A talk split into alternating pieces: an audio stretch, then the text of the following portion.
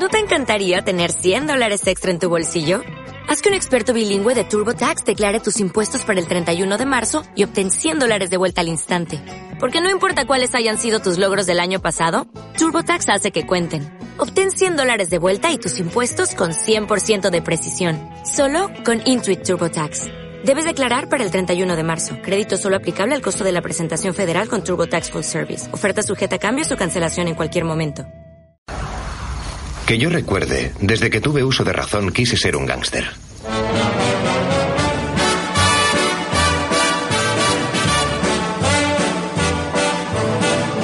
I know I'd go from rags to riches. Esto es lo que dice Henry Hill en Godfellas, o uno de los nuestros, o Buenos Muchachos. Adapten el título según localización geográfica. Y claro, una peli que empieza así no puede ser mala. I'd be a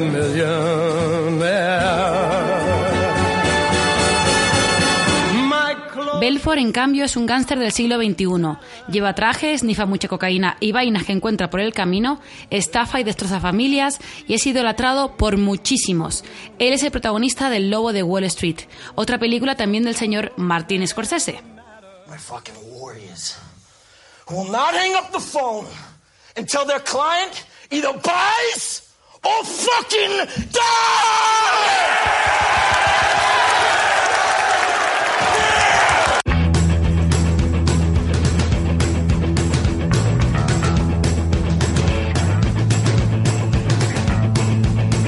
¿Tienen algo en común estas dos historias, además de tener el mismo padre?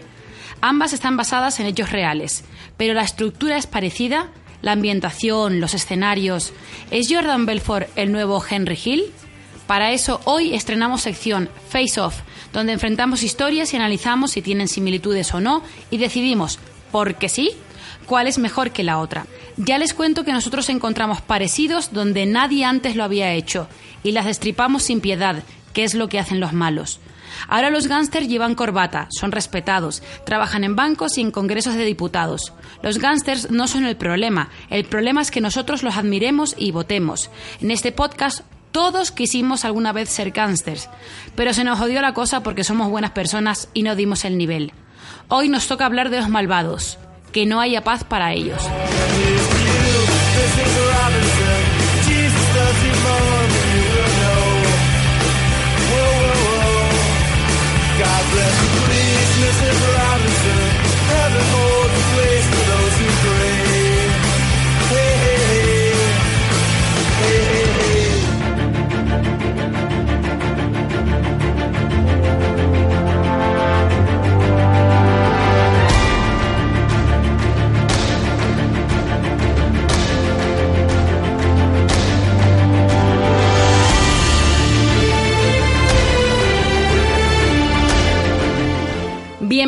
A este nuevo podcast, eh, queridos gángsters, bandidos y gente de la mala vida. Eh, este es un nuevo podcast de No te dije de lo que hablamos en el último podcast, que evidentemente, como siempre, no nos acordamos de lo que hablamos. Hoy vamos a hablar del gran Martin Scorsese, pero para eso tengo a los gángsters más grandes de todo Bogotá y tenemos a, un, a una estrella invitada. Voy a empezar por los de siempre, por los que me acompañan, por los que han falsificado en su vida y de hecho me mintieron para estar en este podcast. A la derecha de la madre, en este caso, el gentleman de Chapinero, el gran Miguel Benito. Gracias, como siempre, desde la cuarta dimensión, como un astronauta y la teoría de cuerdas. A mi izquierda, el gran, el gran peludo, el patrón de lo audiovisual, Juan Pablo Alemán. Hola, hola, ¿qué tal? Hola, hola, gracias. Por una vez en nuestra vida tenemos público. Tenemos público, tenemos público. Está. Ahora se lo presento porque la historia que, se lo pre- que, le- que les presente a todo el elenco. Tenemos a nuestra eh, estrella invitada. Él es el Conan de Santurce, de Santurchi, el gran Egoitz Gago. Gracias, gracias. Hay premio para que los que por redes sociales acierten cómo se escribe el nombre de Goitz. Sí, pero que no sean vascos, porque claro, entonces no juegan. O sea, los, Eh. que no, no- los que no sean vascos no pueden jugar. Por supuesto que no. No. ¿sabes? No, no, no. Si no, y los que no se lo sean, que se atrevan a escribir tu nombre. Me parece Bien, con las perfecto. setas donde vayan, o las Cs, o lo, Le, lo que sea. le regalaremos decirles lo que hablamos en el último podcast. Lo que, no me acuerdo de lo que sí. hablamos. Muy bien. Tenemos también a la becaria, eh, invitada, que el próximo podcast o no estará con nosotros, Soraya Mesa, ¡eh! desde ICO del Alto. ¡eh! Y a la doctora Rizos, la gran líder del grupo punk Pístula y Pituitaria- Pituitarias, Minerva Campeón. ¡eh! Que no la van a escuchar, pero que están también. Igual que Bauman, que en los últimos podcasts ni se tira pedos ni nada. Entonces yo creo que es que le está gustando mucho este, te- este elemento. Está siendo domesticado y llevado a la luz líquido. por la verdad. Sí, Líquido. es, está, está- es, es agua. Big water, my friend. Big Water, my friend. La verdad CMC le está llevando hacia el camino correcto. Sí. Estamos hablando mucho de ese tema últimamente en estos podcasts. Ha impactado. Hoy, MC, hoy del vamos a, a estrenar una nueva sección, se llama Face Off, eh, en honor a una película que nos gusta mucho, eh, un- una cuestión aquí irónica, Que y te, donde gus- vamos, que te gusta mucho. que nos gusta, aquí plural y punto Que pelota. Te gusta mucho. No, no, no, Empieza nos gusta ahí. a todos. No, no, no, es Sí, chévere. Es, es el sobreactuar versus el más sobreactuar todavía. Me parece una película Y- infravalorada. Y cómo Sí. John Travolta intenta ponerse a la altura de Nicolas Cage sobreactuando. Uy. Y Nicolas Es una- Cage es una haciendo pena de Nicolas caras, Cage. sí, para, para ver Pero- los ojos y...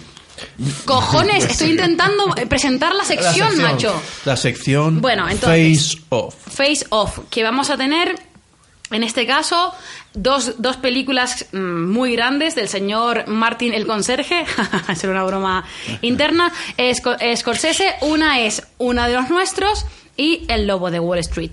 En el caso, en, en la- en las dos hay elementos eh, muy significativos, hay elementos que se comparten y otros elementos diferenciadores de los que también hablaremos.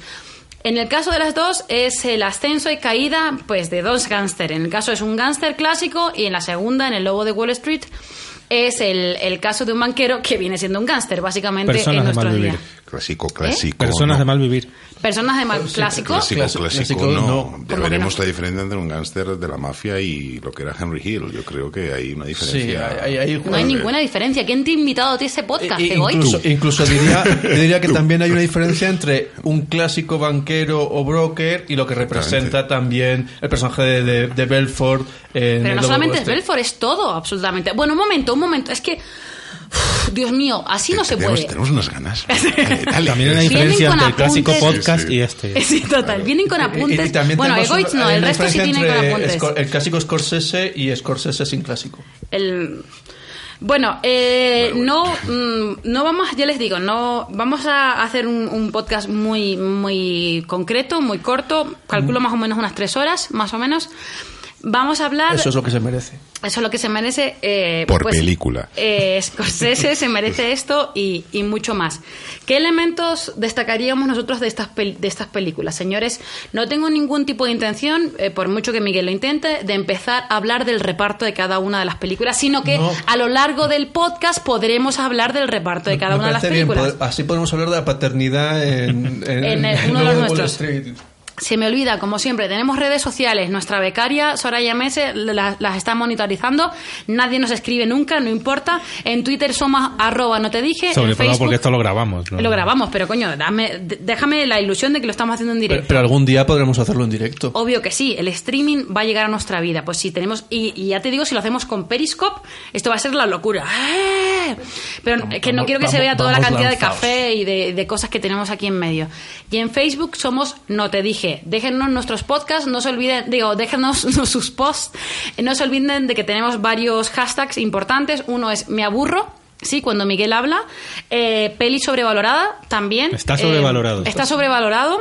Y, yo, y en este y- caso, hashtag protesto. no sé escribir el nombre de Goitz. Ese también puede ser otro hashtag. Utilícenlo como quieran a discreción. Esto es gratis. Va a ser un hashtag divertido porque va a haber muchos diferentes, ¿no? Depende Claro. de cómo escriba Egoist. No, no sé cómo. si Goitz va a dar lugar a. Hay muchos hashtags. Está bien, está bien. Muy Vas a ser tendencia. Trending Sí. topic. Bueno, señores, vamos al, al lío. Vamos a, a Scorsese. Creo que hay bastante diferencia. O sea, vamos a discutir mucho porque no estamos de acuerdo en la valoración de estas películas. Eh, no estoy de acuerdo de lo que- De aquí adelante no voy a estar de acuerdo en nada de lo que diga Miguel. Eh, Egoitz, más o menos. Juan Pablo, sí.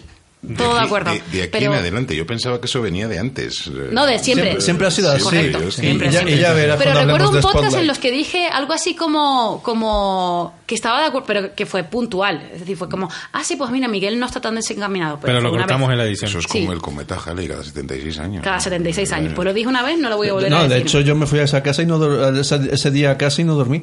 Tuve miedo, o sea, pesadillas y tal. Eh, Sí. ¿Qué les parece si arrancamos? ¿Qué les parece? Simplemente por una sugerencia, ¿sí? Mm. Que vamos, que vamos a arrancar. ¿Por dónde vamos? a- ¿Dónde empezamos? Empezamos con Henry Hill, empezamos con Jordan Belfort. ¿Con quién, quién, quién les gusta más? Eh, los dos son personajes interesantes. Yo creo que. Eh, Pero interesante es esa palabra vacía que quiere decir bueno, malo o ninguna de las dos cosas. Estratégicos. Eh, son son, dos personajes estratégicos. Interesa- interesantes son dos personajes que realmente dan mucho juego para protagonizar dos grandes películas como las que, como las que vamos a hablar hoy. O sea, los dos tienen vidas. Ahora es cuando Miguel dice, "Protesto". de- Que, que, que- que de opinión y qué tendenciosos y de hecho, de hecho que son dos grandes películas. Son, son Sí, maravillosas. a mí me son gustan las películas, no lo voy a negar. Ahora, Sí. mi gusto es simplemente basado en el gusto del aficionado normal. ¿eh? No, No, no, por eso sí. Pero- eh, Pero, yo, como soy, de, este, de este podcast, como yo soy el que tiene criterio, ya impu- impugno la mayor. Venga, venga, teniendo en cuenta que la- una de las películas favoritas de Goit es Shaolin Sockers, ¿no? Pero entonces, vamos, si partimos de eso, eh, vamos a respetar muchísimo lo que tú digas. Si dices que son dos películas buenas, Claro. yo estoy contigo, tío. Así, Totalmente pero, pero que Claro toda, crazy. Mira. Entonces, eh, que me guste Shaolin. Soccer me da derecho a tener la misma opinión que la gente que le dice le gusta el cine armenio del siglo XVIII o XIX. Cuando El, había fam- cine. el famoso cine armenio del siglo XVIII y XIX que marcó una escuela que por eso creo que los turcos intervinieron o algo por el estilo. Ay, Dios mío. Bueno, ya. Dios mío, Dios mío, lo que acaba. Venga, pon un profesor de historia en tu vida. Sí, Eh, Nos disculpamos de la comunidad armenia que nos pueda escuchar. Sí, el, sí, el sí. sensible comentario de. Sí. Eh, sí, bueno, Sí. bien. De verdad en sí. No, eso es, eso es en serio, sí, efectivamente, pero vamos.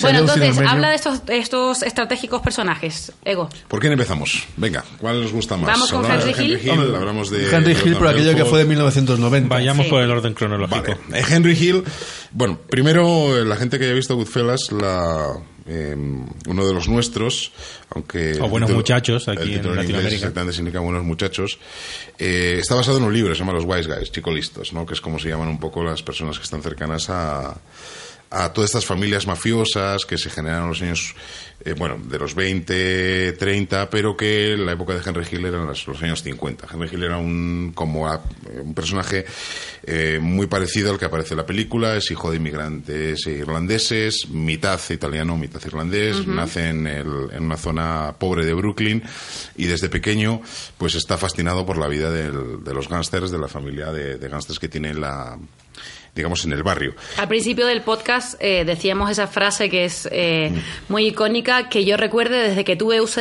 uso de razón quise ser gángster, exactamente. Eh, y él, bueno, y él ve, digamos, lo que pasa enfrente de él, que es eh, en la vida real. Hay que aclarar una cosa también, ¿no? Cuando hablamos de la vida real, hay muy poco que se sepa de Henry Hill que sea independiente a Henry Hill. Eso vamos a empezar antes del año 1980. ¿Qué quiero decir con esto? Todo lo que se habla de Henry Hill es su versión de los hechos. Porque antes de eso lo único que se sabe es su partida de nacimiento y su récord de arrestos. No había más. Porque todo lo demás, como bien aparece en la película, era falso. De hecho, es parte del final cuando dice hay que limpiar mi identidad. Sí, y se sí. fue muy fácil porque no he votado nunca, no he estado asociado a nada nunca, no he Exacto. Mi participado nombre no estaba en las- ni en Las carros, tarjetas de ni crédito en, a nombre de mi familia. ni en casa, sí. Correcto. Y, el, y eso es así. Entonces, eh, esto se basa en un libro de, de Nicolas Pileggi, del, del guionista de la película, que está contado por él. O sea, por lo tanto, antes de 1980, que es cuando él se convierte en informante y evidentemente se convierte ya en una figura conocida por todos, la versión de la vida es la, que ha dado el mismo Henry Hill. ¿no? Hay muy poca versión independiente ante esto. Por lo tanto, nos encontramos con una persona que en la vida real funciona muy parecido a como se ve en la película. Eh, él ve cómo los gángsters funcionan en su barrio. Los gángsters que funcionan en su barrio es una rama de la familia Luquese eh, que está liderada por un señor que se llama Paul Vario. Paul Vario, en la vida real, Paul Cícero en la película, Paul, ¿no? que está además interpretado por Paul, Paul. Sorbino. Un gran Paul Sorbino. Pues sí, El padre De de, Mira. Mira Sorvino. Por eso piden igual. Ah, bueno. Sí, que eso es- Yo creía que era casualidad. pero pero bueno Eh, y el Y él empieza a trabajar desde los 11 años, 12 años, perdón, desde el año 1955 empieza a trabajar con la familia Luques en su barrio, haciendo pues lo que aparece en la película, recados, eh, poniendo sándwiches. eh, Es un lavaperros. cócteles. Sí, exactamente. Nivel, nivel lavaperro. Exactamente. Empiezan de- de- empieza desde, desde bajito. O sea, ahí se da la que el, que el trabajo duro pues da sus frutos. Porque él empieza desde bajito. Correcto, correcto. Él Nunca empieza, mejor dicho. Él empieza desde abajo. Y, pero claro, siempre en, él va, va a estar en un gremio que él sabe va a tener un límite. Porque aquí vemos un poco lo que Henry Hill no es un gángster mafioso clásico. Porque Henry Hill, porque no es pura sangre, jamás va a poder ser parte de la familia. Nunca va a ser lo que se llama en inglés el made man, ¿no? Eh, hay una parte de la película que trata de eso bastante. Sí. En, Sí. español era el que te hagan, Sí, el que te hagan de la familia. Hmm. Y cuando ya seas miembro de la familia implica que ya nadie Mm. te puede tocar, Sí. que hay que seguir unos códigos mucho más estrictos, Correcto. eh, etcétera, etcétera. Y sin embargo todos estos son los satélites que operan alrededor Mm. del nombre y el renombre de las familias haciendo pues sus trabajos menores y sus operaciones de algún modo más menos eh, lucrativas y centrales. Sí, está la parte en la cual eh, a- al personaje de Joe Pesci, a, a, a Tommy DeVito le van a hacer eh, y no le hacen, no vamos a Sí, sí, aquí, o sea, este es el podcast de los spoilers. Pero atención, dale spoilers. Sí, le, van a, le van a hacer Es y una lo película de matan. 1990. Y lo matan. Exactamente. Pero lo matan porque él antes ha tenido un incidente con uno que es miembro Con de, un- de pleno derecho de Correcto, familia. intocable. Que es, que es la primera, bueno, la primera escena de la película que luego. Eh, por cierto, el personaje de de, eh, de Joe Pesci, eh, Tommy, Tommy DeVito, DeVito. en la vida real es Tommy de Simone. El- básicamente con los compañeros de, de Henry Hill el- la película solo cambia los apellidos porque Jimmy Conway en la película es eh, Jimmy Burke en la vida real además el, el, el- el- Robert De Niro. el apoyo, Mm. el, el apodo, perdón, es, es el mismo, es de Gent, es el caballero. ¿Por qué? Porque hace exactamente, en el libro cuenta, eh, no me he leído el libro, pero lo he ojeado, eso es, eh, cuenta... ¿Vienes sin leer el libro a los podcasts? O sea, ¿vienes sin, sin información completa a un podcast? Es, es una pregunta que te hago. Eh, sí. Muy bien. Venga, sí, entonces, bienvenido. ¿Tú te has Estás en el sitio adecuado. ¿Tú te has leído el libro? Yo ni de Pues coña, está, vamos. Bueno, ya está. Eh, que hay una pequeña diferencia, ¿no? La película dice que va dando billetes de 100 dólares, en el libro dice que va 20, da 20, de 20 en 20. Pero bueno. Es que... mm, Pero el, eh, el- y por eso se llama Tejent, que es el caballero. ¿no? Pero es exactamente el mismo personaje. El, o sea, la misma persona. El, como comentamos. La como escena- comentabas, no, porque hasta el momento solamente has hablado tú. Entonces No, no... no, no, y- y- y Miguel. Bueno, pero mi- para esto, para Y lo que ha dicho Miguel, no es Miguel. sí, sí. No, o sea, no es comentar. Sí. Vamos, me est- no sé, me empiezo Y- a sentir presionado. Y me gusta ser- hacer inclusivo Me a, las- a la gente de lo que yo hablo. Me aburro. Vale, muy bien. Eh, comentamos, pues el cuando la escena de mm, Tommy De Vito le van a hacer le van a hacer parte de la familia porque es italiano eh, para ellos se convierte en un que es como aparece ahí en un gran apoyo porque al ser de su banda puede puede hacer que ellos también se van a poder manejar como si fueran casi hechos En la que- película, de hecho, es una de las escenas más famosas, que es Sí. la que están sentados en un dinner Sí. esperando y eh, Scorsese lo retrata, además con las múltiples salidas del personaje de Robert De Niro a llamar por teléfono para averiguar qué está pasando, en qué, tra- en qué momento del trámite está esa, ese incluir en la familia al personaje de Joe Pesci y, y ya digo, es una de las escenas más conocidas de, de toda la película. Pero además pues, estar muy cercano de una persona que va a formar parte de la, de la familia a ti también te da un Claro, estatus. La, la voz en off lo dice, dice, era una- nunca había visto a Jimmy tan nervioso, parecía que le iban a hacer a él Sí. y que de algún modo que hiciesen a, a uno de los nuestros parte de la familia nos hacía a todos parte de la familia. Que en el fondo es el personaje, o sea, no sé si más sanguinario, pero aquí nadie, nadie se va de rositas, pero sí es el, el, el, el personaje, el de Joe Pesci, el más eh, histriónico, el más loco, el El psicópata. menos. Sí, sí, sí, sí, el menos estratega realmente. Hay y él una- es como es italiano, pues sí forma parte de la, Hay de una la familia. diferencia entre, eh, eso sí, digamos, no sabemos exactamente cómo funcionaban los personajes en la vida real. Es cierto que la película tiene, porque Scorsese hacía con los actores ejercicios de improvisación De, de largos. hecho, de hecho se nota. Sí, antes, forma antes de la película y luego lo que le gustaba a él y entre los actores se incluía en el guion. Entonces no sabemos si realmente Tommy de Simone en la vida real era así. Lo que sí le pasa a Tommy de Simone es que desaparece, como le pasa a, To- a- a Tommy de Vito, por, se supone por lo mismo. No, que se fue a comprar tabaco. Y nunca volvió. Ya. Sí. Se supone por lo mismo, ¿no? Porque tuvieron un problema con una persona que sí. O sea, habían acabado con alguien que no tenían derecho a acabar sin autorización. Sí, señor. Eh, entonces, Hen- la vida de Henry Hill es hasta el final, porque Henry Hill muere en 2012 de un ataque al corazón en California. es una continua, digamos, eh, paso de una actividad ilegal a la otra. Cuando en el 1980, como al final de la película, se convierte en informante del FBI y delata a todo el mundo en la banda, eh, él pasa al, al programa de protección de testigos. Tarda, creo que son cinco o seis años, si no, me, si no me equivoco, en saltarse la ley. En una fiesta, él monta una barbacoa para los vecinos en Seattle, que es donde lo habían puesto, eh, porque él va por varios puntos, y borracho dice que es Henry Hill y que era la parte de la mafia. Por lo tanto, el servicio Marshall eh, se enfada bastante y le recolocan otra vez en Florida, en Sarasota, y hace lo mismo. En el año 1990, ¿qué hace el sistema de protección de testigos? Le echa. Un año antes había divorciado de la mujer, eh, personaje que interpreta Lorraine Bracco en la Una película. sí, Karen, Y que Juan Pablo le gustaba mucho esa actriz cuando era Sí. joven. Sí. Sí, ya está, no- no tengo- veo un, Ya no tonito- No, no, es que el otro día mucho. mm, no lo comentó, lo Sí. comentó así. Y no, lo, lo dejo ahí como, como una nota curiosa e informativa. Y a partir de ahí, y bueno, y también durante ese proceso que él es testigo protegido, él eh, trafica con drogas, eh, trafica con armas, eh, estaba ahí, pasa unos años, unos años en, en probation eh, y demás. O sea, ¿En él, dónde? eh, ¿Qué dijo? probación. Probation. Condicional. Condi- Eh, y él, el, Ah, yo pensé que era Probation Mississippi o algo así. ese. y luego lo que hace en los últimos años de su vida es eh, vivir de las rentas de, de Bucelas, porque él, él es chef, por ejemplo, trabaja en un, en un restaurante italiano, se inventa una salsa que es la salsa, la salsa Bucelas, escribe libros de cocina de gángsters. Y que le echa coca a la salsa o como la No, historia. no lo sé, pero la rece- receta, rece- la recetas receta- para el trullo. Exactamente, sí, hace un libro de recetas, eh, se saca fotografías en los aniversarios con, le, le invitan a los aniversarios y saca fotografías con selfies con Ray Liotta y demás, eh, hasta que en el año 2012 pues eh, él fallece de un ataque al corazón. Una vida interesante, una vida llena de, sin ningún tipo de aburrimiento, excepto yo creo que la parte en la que le pusieron en, en Omaha la primera vez que le, digamos que le ponen testigo protegido. y Que, que como- es el final de la película. Claro, y- que ahí Exactamente. la película, que es cuando cuando pide dice los que... espaguetis con salsa y le salgan los, los noodles, los con- fideos con sí. ketchup. Con ketchup, sí. Sí. Y, y que realmente es el, es el cierre de ese viaje y que además con una eh, escena figurada en que él se imagina que el personaje de Danny DeVito se le aparece y le dispara, nos da a entender que para él, si no eres mafioso, estás muerto. La vida es tan plana y tan aburrida que es no que hay eso, vida. que eso es, una, es un paralelismo muy interesante que, que ocurre entre los dos personajes de hoy, porque Jordan Belfort se le da la oportunidad en la película y en la vida real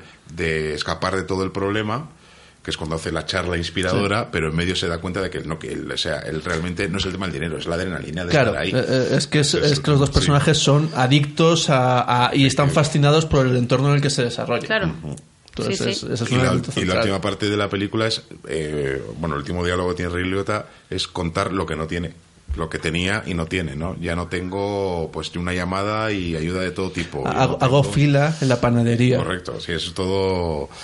Pero bueno. Eh, entonces, bueno, esa es la, digamos, introductoriamente la vida de, Introductoriamente. del señor Hill. No, es que vamos a hablar de muchas cosas, ¿no? O sea, Sí, sí, ¿cuál es sí. su papel que tiene en el robo Yo voy a Lufthansa? poner la lavadora mientras. Eh, ¿Cuál es el papel que tiene en, digamos, en los diversos maquinaciones? ¿Por qué entran las drogas? Porque las drogas, como bien sabe la película y en la vida real pasa igual, y no solamente pasaba en la familia Luquese, en todas las familias eh, mafiosas, en un principio negaban el tráfico de drogas. Eh, Eso nos remite a clásico de los clásicos sobre los mafiosos, El Padrino. El padrino. Claro, pero es que es un tema que, que se ve en una, o sea, se ve, si tú lees historia de, de las familias mafiosas en los años 70 y 80, por eso los cárteles colombianos avanzan tanto, porque las mafias no se, no se ocupan de ese negocio. Se ocupan de los negocios clásicos, eh, extorsión, juego, eh, contrabando, ese tipo de cosas. Digo, es un tema... Y dentro de esos clásicos, uno de los libros clásicos también de ese tema es Honrarás a tu padre, que es un maravilloso libro de Gaitalese. Hala, ha citado a Eh, Gaitalese. Sí, sí, de- es que me gusta mucho. Y, eh, y Pro- es, o sea, es un- product placement. Sí, Y es el libro en el que eh, se eh, basa Los pues, Sopranos Pues sabes luego. que creo que de momento no ha citado Spotlight. Pues mira, vamos a hablar de Los Sopranos y ya empezamos a hacer... No, está bien porque la, la conexión. Sí, porque en de- Spotlight conexión. ni Miguel ni tú están, están Es invitados. Mejor. Eh, Sí, mejor. sí, obviamente. No, Sí. porque además hay una conexión, ¿no? Entre los. eh, el padrino, uno de los nuestros, los sopranos, representan el mundo de la mafia desde tres perspectivas distintas, y eso se ha comentado siempre mucho, que es la desmitificación de- del mundo de la mafia. El padrino crea una imagen de hombres de honor y una estructura tan operística que mitifica la figura de los mafiosos y esas familias mafiosas clásicas, que ya con uno de los nuestros y Casino eh, Scorsese empieza a rebajar, aunque todavía les mantiene cierto prestigio y cierta admiración, y eso es uno de los temas sobre los que creo que discrepamos un poco, Mucho. Que luego ya le arrebata totalmente Los eh, Sopranos, los sopranos. Los sopranos Sopranos, son los de ir en chándal y pelear por las contratas eh, del ayuntamiento para la recogida de basuras. Entonces ya cualquier hálito de romanticismo y cuestión épica pues, desaparece totalmente. Pero, por ejemplo, bueno, y el último apunte antes de que No, no, sigue apuntando. el, el tema del- de la conexión entre, digamos, entre el libro que vas a comentar y el, y el personaje que, te- que tenemos hoy ahora mismo, Henry Hill. Henry Hill es una de las personas que lleva a cabo, junto con sus compañeros, el, el robo a Lufthansa, que en la película sale, pero muy no se ve, no es... eh, No sé, simplemente aparece- se, se menciona que es el, el golpe Sí. más exitoso eh, de la historia de Nueva York. Bueno, se ve, eh, se ve, pero muy fácil porque pasan por el guardia, entran por una puerta, salen con una maleta y ahí sí. pero, de hecho ese no es el golpe Lufthansa, ese es un modelo que luego reproducen el golpe Ah, vale, Lufthansa. cierto, sí, sí, sí, porque sí, lo que sí, hacen es es, que como tienen Sí, sí, contacto dentro del, aeropuerto, Cierto. pueden realizar esa operación y lo que pasa es que al final les dan el tip de que hay un llega un envío mucho más grande de lo normal y que Sí. ese es el, En el el golpe, en el golpe Lufthansa, en, en la vida real, lo que hacen ellos es identifican a la persona, al guardia de seguridad, y anteriormente a que llegue ese, y sabiendo que va a llegar ese envío, anteriormente se lo llevan de fiesta, lo emborrachan, lo llevan a un motel y le, le pagan una prostituta. Y durante ese camino ellos le roban el llavero de llaves. Es que cuando aquellos se hacían las cosas con llaves normales. Y como no sabían qué llave necesitaban, ellos hacen copias, mientras la prostituta estaba entreteniendo a este muchacho, les hacen copias de todas las llaves que pueden y con eso entran en, digamos, y hacen, y hacen el robo. ¿Por qué la conexión entre el libro que comenta Ángela y la película? El libro de la familia Bonano, como bien cuentas, eh, Henry Hill trabaja para la familia Luquese, pero eh, el robo Lufthansa tiene ocurre en el aeropuerto John Fitzgerald Kennedy en Nueva York y ese es territorio de los Bonano. Entonces, para que eso ocurra, Henry Hill y su banda tienen que pagar, aparte de eh, la parte proporcional que le pagan a su, digamos, a, a Paul, la poli, A su- pues, a su eh, propia familia, el a porcentaje. Para poder actuar en ese, en ese territorio. Eh, eso no sale en la película, pero bueno, eso pasó así en la, la vida real.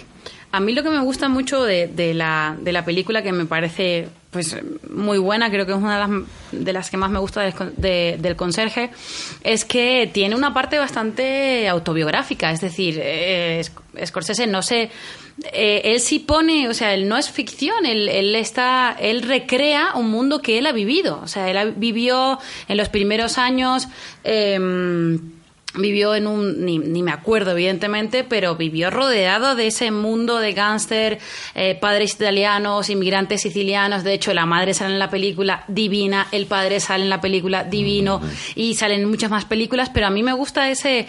Esa, esa carga eh, autobiográfica que tiene en este caso esta película, Incluso- porque me hace mucho más creíble todavía. Pero incluso hay una lectura también, si queremos hacer una lectura bio- biográfica de la película y en general de, de las dos películas de las que estamos hablando hoy, es que Scorsese tuvo también una especie de auge y caída muy similar al que retratan estos dos personajes.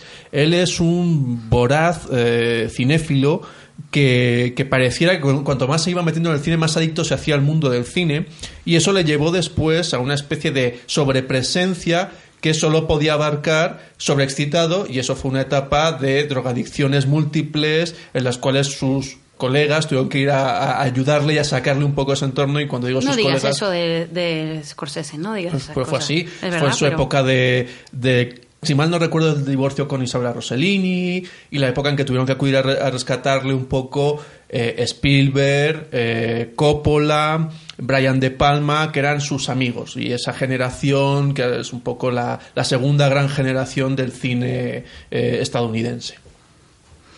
Cierto, y todavía no, no estamos hablando más que de la primera, ¿sí? No, no, ni siquiera hemos nombrado nada del tema del lobo de Wall Street. Y no hemos empezado a hablar de la película. Eh, muy bien, Juanpa, ¿qué te parece a ti uno de los nuestros? Bueno, pues empecemos a hablar de la película. Porque tú eres uno de los nuestros. Sí, a mí yo sé que Scorsese tiene muchas buenas películas, Es un buen pero tipo.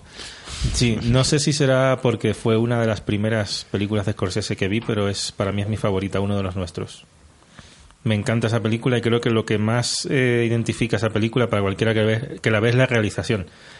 Que ahora que al día de hoy puede parecernos algo normal porque ahora se hacen muchas películas así, pero cuando se hizo la película en el 81 fue Eh, no, no, no, 90, 90, en el 90 Ter- termina en el 81 un poco el viaje de Henry Hill, Sí. pero la Ok. película se trata en el 90, 90. En el 90 muy pocas películas tenían el ritmo que tiene esa película, los movimientos de cámara, eh, ca- La ruptura de la cuarta pared utilización también. de imagen, imágenes congeladas, el uso de la voz en off, el, el montaje frenético. Mm. A mí me parece que Scorsese man- marcó con esa película un antes y un después en, en la realización de películas. Y después hablaremos más en profundidad, pero El Lobo de Wall Street es una película que es un poco uno de los nuestros aumentada. O sea, usa los mismos recursos, exactamente los mismos recursos, pero al, el doble o el triple de, de intensidad. Esquizofrénica, ¿no?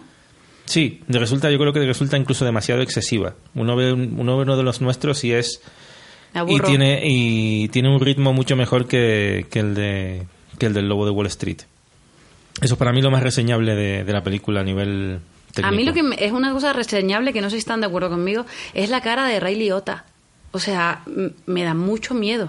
Me da mucho miedo. O sea, es como si tuviese una cirugía estética bastante mal hecha. No sé, no sé. Es un tío que. mm, No, y además, eh, eh, la risa, la risa de Ray Liotta Ese es su, es, es Sí, su- sí, lo su sé. trademark. Sí. Lo sé, lo la- sé, porque, también, ríe, porque sí. también se ven otras películas, pero en esta, encima, o sea, encarnando a Henry Hill, a mí los momentos que está feliz de Henry Hill es cuanto más, cuando más miedo me da. Sin embargo, es, es curioso porque Sin aquí... embargo, siempre tiene que tener un sin embargo, ¿te por das supuesto, cuenta? podría haber Ah, dicho bueno, protesto, pero eh, aquí es de los, de los mafiosos, por así decirlo, el más ingenuo, el más reacio a utilizar la violencia, el que se siente, y de hecho eso va a ser uno de los motivos por que se aleje de, de sobre todo el personaje de, de Robert De Niro, eh, que es esa, esa tendencia excesiva a la violencia, y aquí parece, digo, un poquito más inocente que ellos. A él le gusta el prestigio, a él le gusta la fama, a él le gusta dar robos, hacer robos, pero no, no tanto esa, esa violencia desatada que supone pertenecer a, a la familia, a Sí, la mafia. y marca mucho eso que tú dices, por ejemplo, la escena en la que se entera de que el vecino de su mujer la ha intentado violar. Sí. Uno espera que vaya allí, lo reviente a patadas o lo mate y bueno, le da con la pistola Sí. en la cara, pero no le hace mucho más. Sí, le da, una paliza y, y bueno, es, eh, entiende, incluso puede llegar a entender eh, el asesinato dentro de los códigos de la mafia. De hecho, él lo plantea y dice, bueno, sabíamos que hay gente a la que no puedes tocar, hay ciertos códigos que no se pueden utilizar y no se pueden exceder. Egoich está levantando así la mano como si Pero lo que no entiende son los, los asesinatos mm, gratuitos, los de, por sobre todo, de eh, Joe Pesci. Joe Pesci con el Ah. muchacho de que le sirve los sándwiches Sí. en la partida de póker. Y también cuando toma conciencia de que Robert De Niro ha entrado en modo psicópata y que para protegerse después del, ro- del golpe de Lufthansa va a matar a todo el mundo que sea necesario Sí. y que nadie está a salvo. Porque está, está, está convencido de que alguien lo va a delatar. Sí. Y en el fondo quien lo delata es quien está al lado, ¿no? Pero mientras está limpiando el resto. Claro, eh, porque todos los por personajes ese- son, por ese temor. son están muy paranoicos en ese que sentido. Goitz ha levantado Sí, sí, la sí, mano, pero sí. dos veces ya. Eh, no, es que el, el tema de, las, de los asesinatos cometidos por Henry Hill es un tema recurrente en su vida. Es una de las controversias que acompañaron a la persona real hasta, hasta el día de su muerte. Es más, durante mucho tiempo él negó que había matado a nadie, luego lo admitió, además lo admitió públicamente en un programa de radio de Howard Stern, él dijo, él- porque se fue colaborador de él. Él dijo, yo tuve lo que tenía que hacer y ya.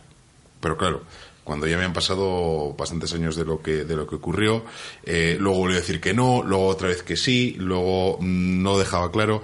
Es una, es, digamos, una polémica que le ha acompañado toda su vida y hoy, hoy en día ya, pues eh, tres- cuatro años después de su muerte, nunca sabremos si realmente Sí. él- suponemos, ¿no? Ta- Pero- Se puede suponer, Sí. pero claro, en ese proceso que tú mismo comentabas de que lo único que sabemos es lo que él cuenta. Eh, correcto. Claro, hay un blanqueamiento de su propia Eh, figura. exactamente. El, el final de la película, en su rompimiento con el personaje de Robert De Niro, es precisamente que dice Robert De- eh, eh, Jimmy Conway no me había mandado nunca a matar a nadie y esta vez me manda a matar a alguien a Florida. Y ahí supe que el que iba a morir era yo. Y entonces es el momento en que digo, mm, me, me pongo a colaborar con la, con la, con el FBI y con las autoridades.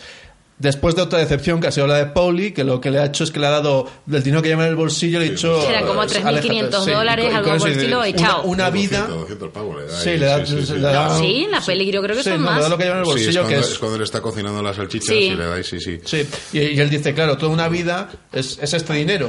Mm. Entonces, pues ahí descubre realmente que no hay honor entre mafiosos y que a lo único que vale es el, tu rating de producción, por así decirlo. Pero bueno, él antes ya había roto ese, ese honor diciéndole a, a Paul que él no, que no tenía nada que ver con las es, drogas, que ¿no? Poli, es lo que Poli le dice. Claro. "Tú me- Tú me miraste a los ojos y me dijiste que no tenías nada que ver. Claro, porque le dice, Cicero le dice, yo no quiero, o sea, ni se te ocurra, yo no quiero estar en esa historia, no quiero acabar en los días en la cárcel y acaba en la cárcel, pero ya realmente se siente traicionado. Se Pero siente traicionado además hay, porque- hay una cuestión porque es muy curioso que aunque no siendo eh, el italiano puro Henry Hill, es, parece ser el más cercano de todos al personaje de Polly, que incluso cuando le dice no te metas en las drogas, te le dice y aléjate, por ejemplo, del personaje de Joe Pesci, que es un tipo mm, loco y que nos va a meter en problemas y por eso vamos a acabar todos mal.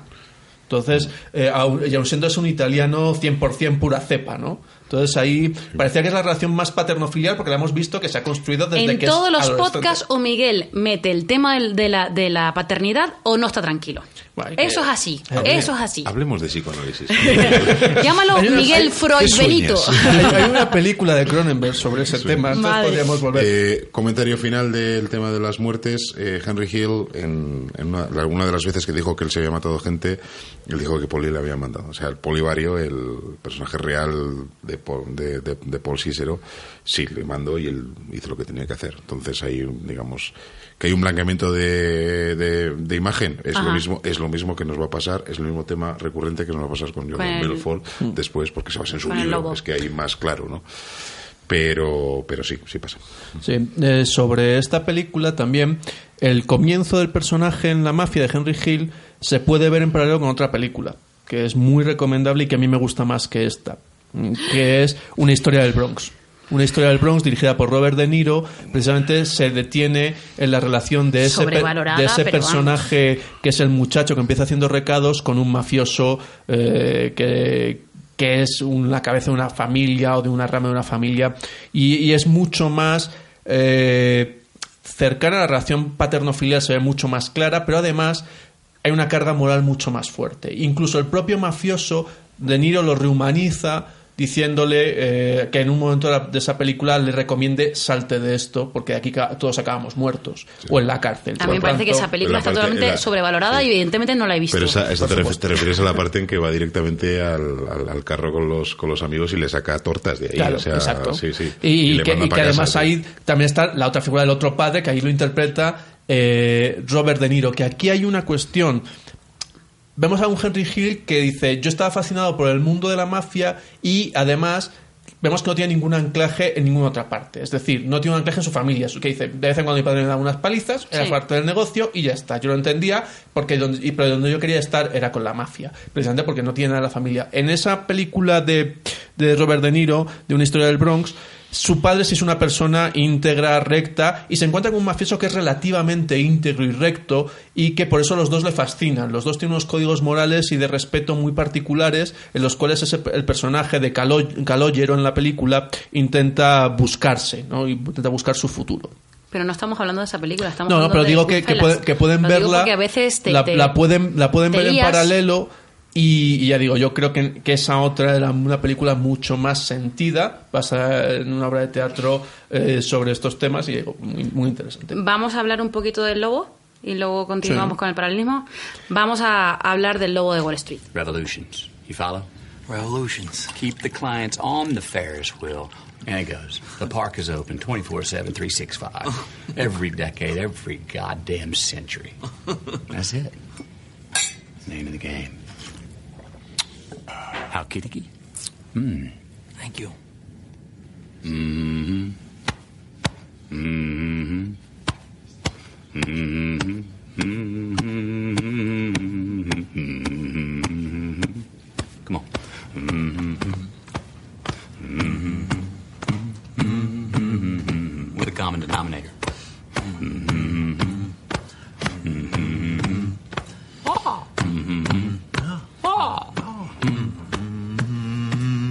Up for me. See how we mm-hmm. roll. Oh! How the money comes in, the parade comes to town. Going down Broadway is a one-way street. whichever way I go.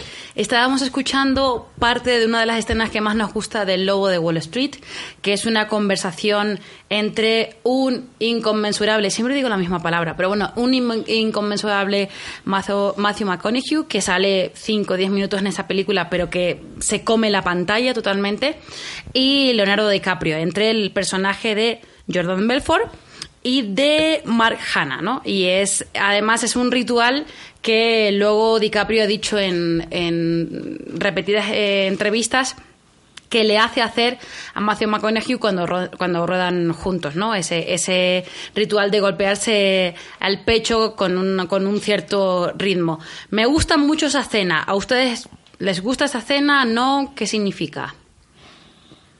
Porque No, a Miguel no le gusta. Sí, exacto, pero a mí es a mí. Si yo, No, yo- yo está- tengo que ser la posición a la contra, así que es necesario que haya una posición a favor primero. Vale. A mí me gusta el plan de juego que tienen ahí, ¿no? El de los martinis, Eh, eh, el de dos martinis, luego dos martinis, luego- Cada después, cinco de, minutos. después de siete minutos y medio y luego dos martinis cada cinco minutos. Sí, señor. Sí, Eh, está- A mí me parece una estrategia muy buena, ¿no? Absolute el- martinis, el, sí. Sí, bueno, el camarero. es- es- Hasta que uno de los dos se cae al caiga. sueño.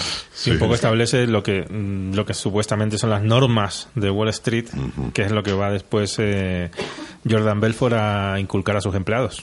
Egoitz, ¿quién es Jordan Belfort? ¿Has visto que ha quedado como muy hilvanado, bien, nada? Me encanta que, me hagas me esa haga pregunta. esa pregunta. ¿Quién es Jordan Belfort? Ahí va. Vamos a Jordan empezar. Belfort, ese gran desconocido. Sí, Jordan Belfort es By hijo de un señor que se apellida Belfort. Bien. Eh, que sale en la película también. Bueno, Jordan Belfort nos da um, un poquito más de juego que Henry Hill. ¿Por qué? Porque la vida de Jordan Belfort, eh, en la película está contada basada en su, en su autobiografía, pero evidentemente hay muchos más datos que independientes a él que pues, contrastan su vida.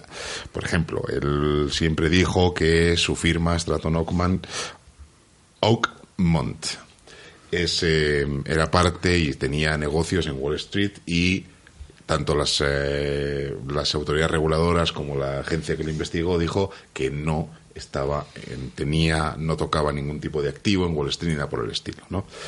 Eh, pues Jordan Belfort es como, como bien aparece en el, en el film una persona que quiere hacer dinero. Él se mete, empieza estudiando ortodoncia, él quiere ser dentista. Y el primer día de, de clase, el decano de, de la escuela de, digamos, para ser dentista, dice una frase muy famosa que si quieren hacer dinero, este no es el lugar donde tienen que estar. Mira, lo mismo que le digo yo a mis alumnos. Y él se va. Exactamente. Y él se va. Y él abre un negocio de carnes, el negocio de carnes no va bien, y luego entra a trabajar, consigue un trabajo a través de un amigo como stockbroker en eh, la firma, no me acuerdo, Rothschild, es la que trabaja al principio, eh, que eh, él dice, aunque no se queda muy claro, él dice que le echan por el tema del, lunes negro. Sí. No está muy claro, es, eh, eso es lo que él dice. eh, hay testimonios que dicen que realmente él empezó ya a, tra- a funcionar de manera ilegal y, y a cometer irregularidades. Era una firma que estaba dentro, que trabajaba con valores, y esto es importante para ver cómo funciona su, su estafa más tarde funciona con valores que están dentro del mercado de valores neoyorquino, del New York Stock Exchange. ¿Qué quiere decir esto? Que está bajo un, bajo un, digamos, un paraguas regulador o regulado. Bueno, regulado más o menos, ya sabemos cómo está regulado ese mercado. Em, vamos que hay ciertas reglas. ¿no? Eh, Jordan Belfort, después de esto, cuando abre eh, su firma, eh, Oakman, él lo abre en base a lo que se llaman los, digamos, el- en inglés son los over-the-counter stocks o los penny stocks, que son, digamos, las firmas, sobre todo su- su- suelen ser firmas públicas de nivel local o estatal o regional, que venden, venden acciones para capitalizarse a un precio muy barato.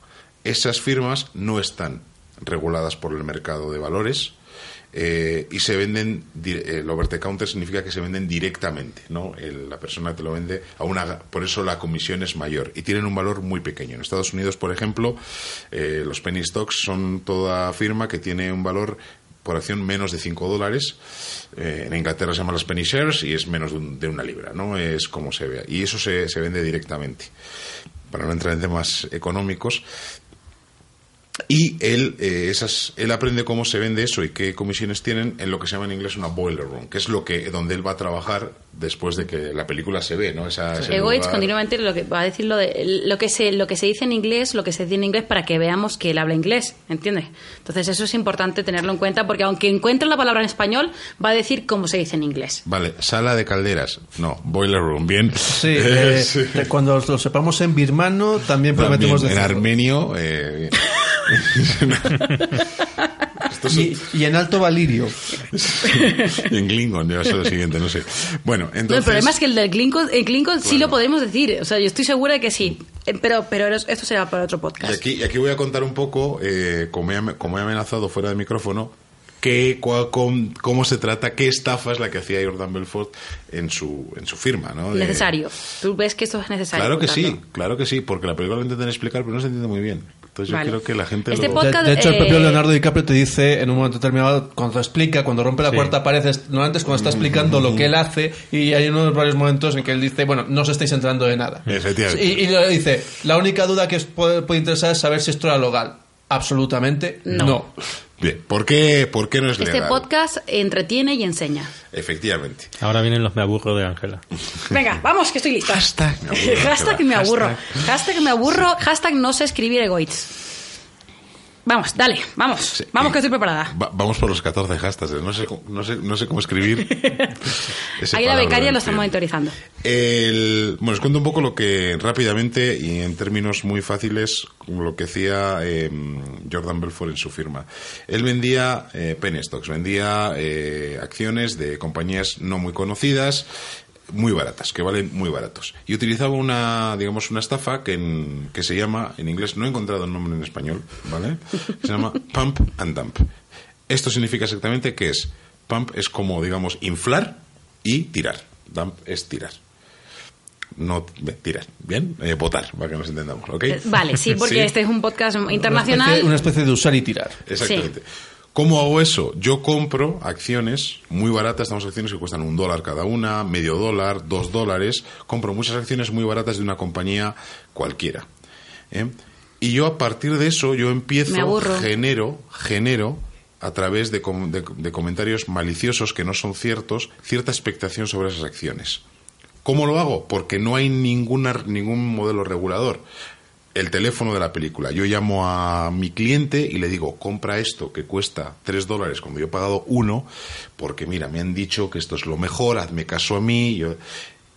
Eso genera, tú y tus amigos lo hacéis en esa boiler room.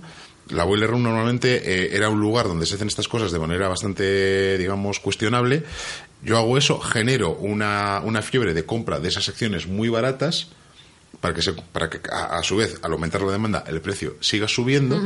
Y yo, cuando veo que el precio está ya alto y que voy a, que voy a, voy a conseguir muy beneficio, vendo las que Las compré vendes. anteriormente. Y en ese momento el precio va a caer. Y lo que haces es básicamente estafar a tus clientes. Bien. Tú te llevas el. No es una cosa solamente de Donald Belfort. Eh, el rapero este 50 Cent hizo, hizo lo mismo con una .com y se ganó 8 millones de esta jugada. Estamos hablando. tú- ¿Qué, qué hace, ¿Qué hace que no estamos haciendo esta vaina? 8 millones de dólares. Estamos jugando, estamos hablando de, de firmas eh, muy poco conocidas que cuestan muy baratas y que una- con una inversión, eh, pues estamos hablando de medio millón de dólares, puede sacar eh, otro medio millón o 250 mil dólares y así, eh, digamos, se convierte en una, en una bola que eh, el personaje de Belfort utilizaba de manera, digamos, recurrente en su firma. El caso más famoso que aparece en la película, eh, que es lo que él consigue, es el caso de Steve Madden, ¿no? Eh, el caso del, del tipo de los, de De los zapatos, zapatos. que Mm. hoy en día sigue siendo un exitoso diseñador de zapatos después de pasar por eso. Pero, pero bueno, lo, es lo que hace. ¿Por qué es ilegal? Porque tú estás mintiendo. Tú mientes, tú estás llamando a tu cliente que confía en ti. Estás hablando de Estados Unidos, una cultura que cree en eso, cree en el tema de, la inversión. Muchas eh, digamos, muchos ahorros se invierten en, en- en bolsa. Eh, no hay nada que te lo regule, tú, tienes, tú eres un cliente, tú, tú crees lo que, tu, lo que tu broker te está diciendo, pero tú le estás mintiendo, porque no es cierto. No es cierto que sea que vaya a subir, no es cierto que y vaya es una cultura que se basa también mucho en el tema de de la confianza, de la buena fe, evidentemente, de los contratos que expriman el derecho, y eh, el hecho de que la mentira se considera un acto reprobable públicamente, y que es lo que acaba triunfando, por ejemplo, a Nixon, como el caso más. Sí. No es que chuce gente, no es que interfiere. No, no, lo, lo grave es que mintió a la ciudadanía americana diciendo que él no sabía nada de eso y que no habían pinchado las comunicaciones de nadie. Y el tema es que en, en, es- en este caso eso es eso es ilegal. por Y además publicidad engañosa. Efectivamente. Entonces, tú no puedes. Se, utili- se utilizó también cuando el boom de las .com y con el tema de Internet ahora eh, aparecen. Es muy fácil, ¿no? Porque son mensajes en Twitter, mensajes en foros. Claro, es que eso es lo que te iba a decir, que hay que situar un poco la película. La película, la película es de 2013, pero la trama creo que se, que se desarrolla a finales del 90. Efectivamente, Entonces, claro, no tenías ese... Mediados de los 90, Claro, no tenías ese acceso a Internet que sí. tenemos ahora. Ahora Eh, nosotros correcto. vamos, tecleamos y chequeamos qué tipo de empresa es. Correcto. Pero claro, entonces a principio, Pero- mediados de los 90 pero no pasa- había esa pero oportunidad. pasa lo mismo. Es más, ahora con Internet es más fácil hacer esto. Es más fácil porque tú puedes empezar, tú puedes cheque- eh, Claro, puedes crear absolutamente un lo que- emporio que- falso en- Lo que funciona la empresa y tú puedes decir, bueno, la empresa pues parece que no es mucha cosa, pero de repente tú empiezas a ver en cuatro o cinco foros que realmente está bien, Claro. que va a hacer una inversión de tal, que uno sabe que no sé qué, porque no hay en este tipo de en este tipo de, mm, de- de acciones no hay un ente regulador como un mercado de valores, como Wall Street para que nos entendamos, el, eh, un Nasdaq o algo así que diga, eh, oiga, es que eso no es verdad, es que eso no va a pasar, es que no hay no hay nada de eso, bien, aunque bueno, ya sabemos que el mercado no funciona tan tan bien como dicen. Eso es lo que hacen. Evidentemente, ¿qué ocurre con eso? Que es lo que le pasa a Jordan Belfort. Jordan Belfort eh, se infla de fortuna, se ve mucho y se encuentra con la figura del eh, investigador del FBI que eh, pues no le gusta eso y es muy metódico y pero básicamente es por eso si posiblemente Jordan Belfort hubiera sido bastante más moderado en cómo se gasta el dinero pues hubiera hubiera aguantado Que, más que ese es un, también un tema eh, que tiene que ver mucho con la otra película. Es un poco el pasar de, de agache, que se dice en Colombia, el, el Es que ser eso- discreto. Eso me estaba eh, recordando ahora, por en, ejemplo. en- en esa, en esa forma de ser, que en la mafia es un poco lo- el, el tema que en la realidad se produjo con John Gotti. John Gotti convirtió a la mafia en un fenómeno social de prestigio y de, y de estar en los medios. O sea, John Gotti era algo así como una Kardashian en Nueva York. Y por donde iba John Gotti le seguían los tabloides y era un espectáculo. Y eso es, para muchos de los mafiosos tradicionales fue lo que provocó después su caída, ¿no? Ese pasar, ese ser demasiado ostentoso. Y en este caso Jordan Belfort precisamente son sus excesos. Eh, y, y hecho en internet, quien quiera puede buscarlos, hay vídeos de la boda, hay vídeos de, de las fiestas de la empresa y cosas por el estilo. Y ya, pues si, si eso está en internet en los años que fue, significa que tuvieron una notoriedad excesiva. Sí. No, y además él, pues evidentemente cuando empieza a ganar dinero lo gana de manera muy rápida, es muy ostentoso, la vida que lleva es, bueno, es bastante, eso se ve muy claro en la película, ¿no? Sí. Él deja a su mujer por una modelo, hija de un aristócrata, eh, y bueno, eso es un poco lo que, lo que, lo que lleva a su caída. También porque su mujer es la única, su primera mujer es la única que le pone algún reparo de, pero ese negocio que estás haciendo es quitarle dinero a la gente que no tiene mucho dinero Sí. y cómo es esto. Y sin embargo él dice que con el personaje, en la película Leonardo DiCaprio dice algo así, que con el personaje de, de la modelo tenían muchos más aficiones en común.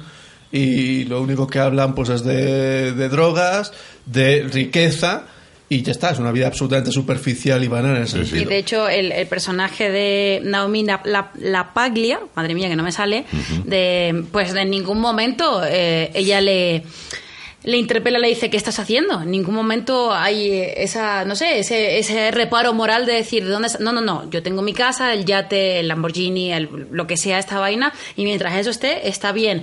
Sí es verdad que cuando hay un exceso de droga, pues entonces ella le dice, te estás pasando, pero no te está diciendo, oye, deja esta vaina, deja esta vida, porque realmente ella está cómoda, a Es ella más- le gusta esa vida. No, y es más, en cuanto ya empieza a haber problemas, chao. De hecho, Sí, claro. eh, es, mucho más dudoso, así como en, en uno de los nuestros, la relación con, con su esposa, sí puede parecer que en algunos otros sí tiene un amor verdadero o algún tipo de relación mucho más profunda.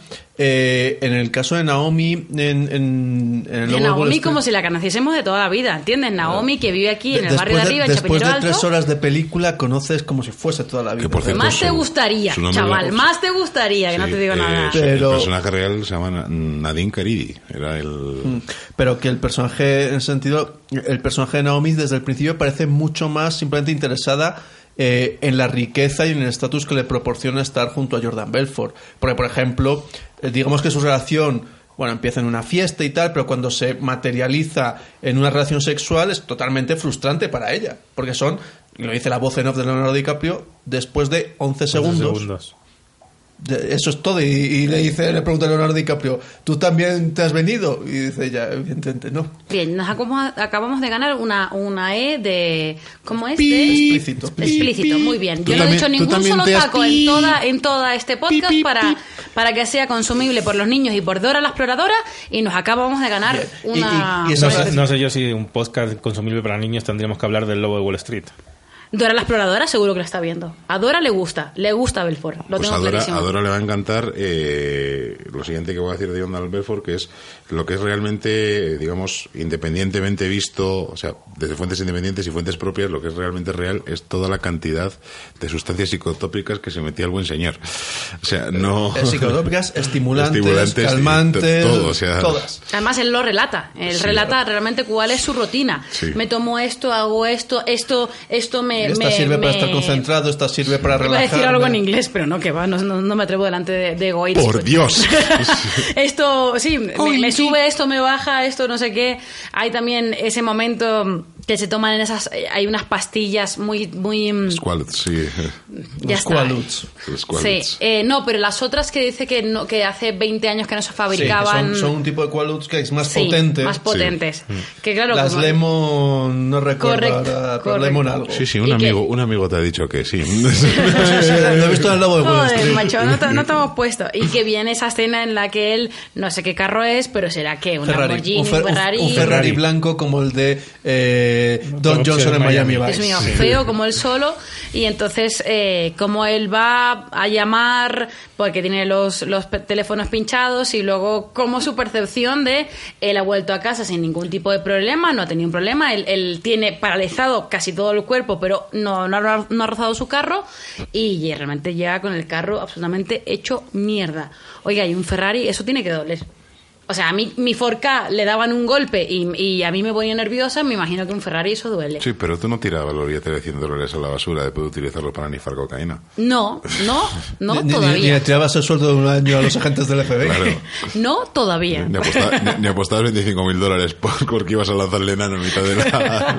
Oiga, hablemos del tema de los enanos. Me ha dicho. legal, funciona, es un deporte federado y... Es es que yo tengo una amiga que se llama Minerva y que, y que tiene mucho conocimiento del tema irlandés eh, por una cuestión familiar, porque su papá es, es irlandés, y dice que en Irlanda eso es un, es un deporte. O sea, no es un deporte, no sé, es, o sea, es- es- se puede hacer. Pues parece que ser que sí, y sí, es un tema... y- y en Inglaterra y- funciona mucho los pubs, ¿no? Te- tú lanzas enanos ahí a la- como el vel, con el velcro y todo, sí, sí. Pero- Eh, pero eso, es- eso mm, no sé, esa, ¿qué, qué sale?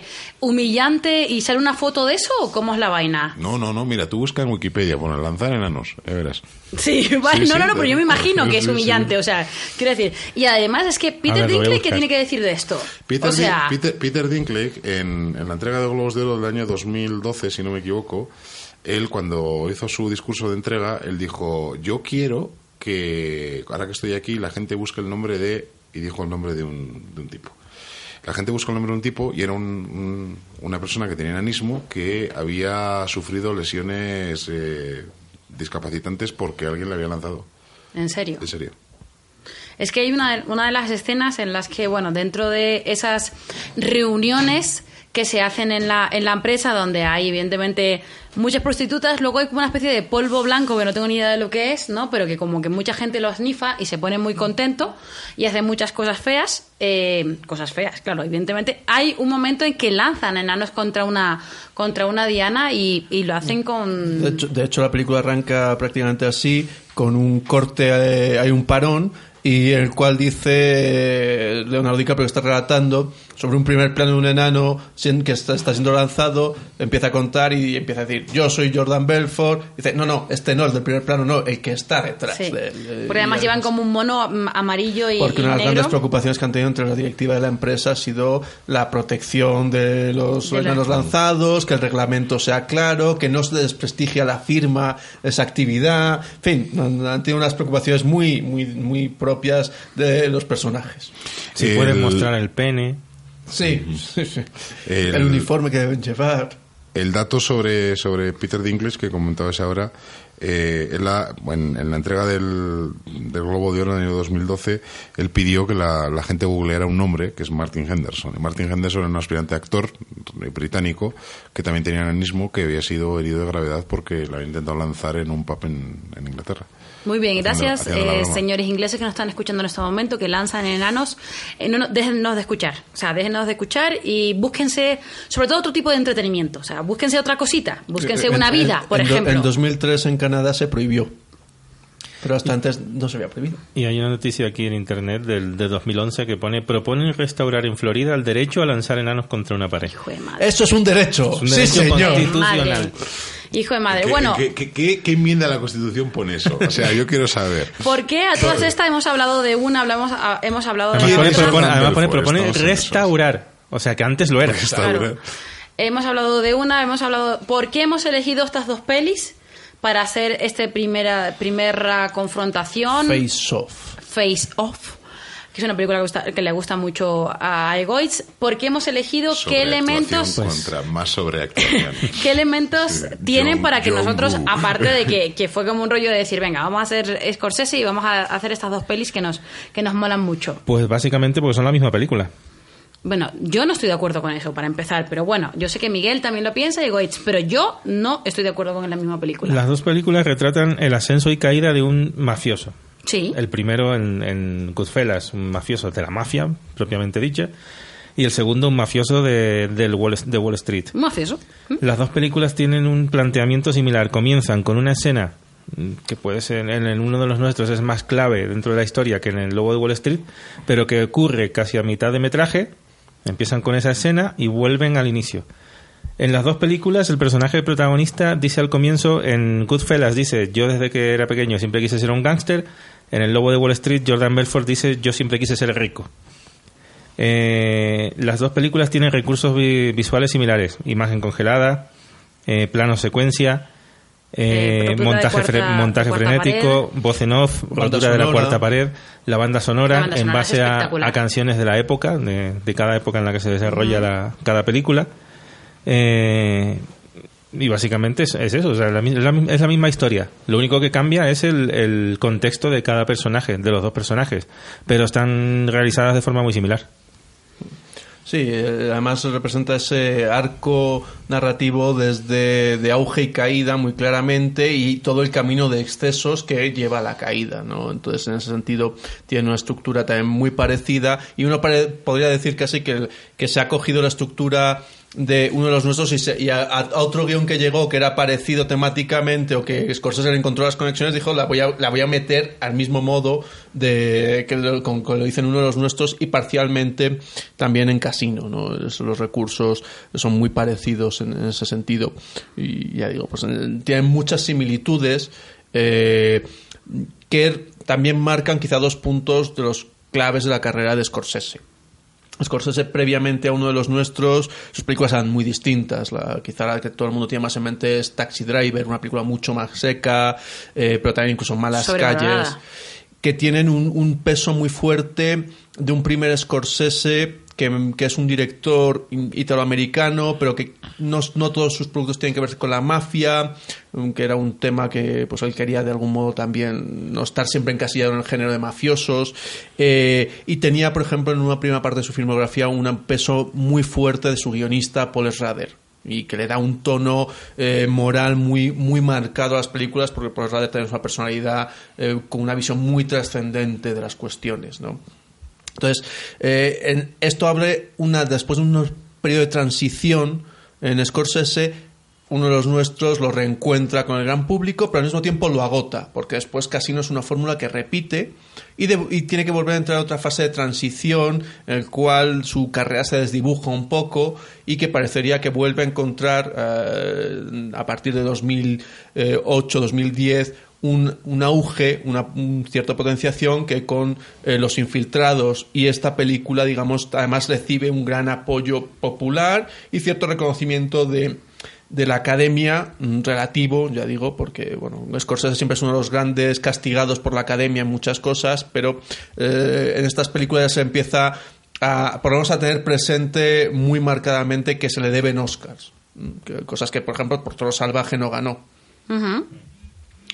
Entonces, por todos estos motivos, yo creo que son dos películas muy parecidas, muy, muy parecidas eh, y que por eso llaman a hacer esa comparación o esa re- correlación. Ego, ¿tú estás de acuerdo con eso? Pues, a ver, la verdad es que yo no. Yo, yo quiero venir a hablar de cine, ¿no? ¿Has venido a hablar de tu libro? Eh, efectivamente. Eh, el- la verdad es que a mí Martin Scorsese era un- es un director que. Sobrevalorado. No sobrevalorado, simplemente no. Se me ocurra decir eso.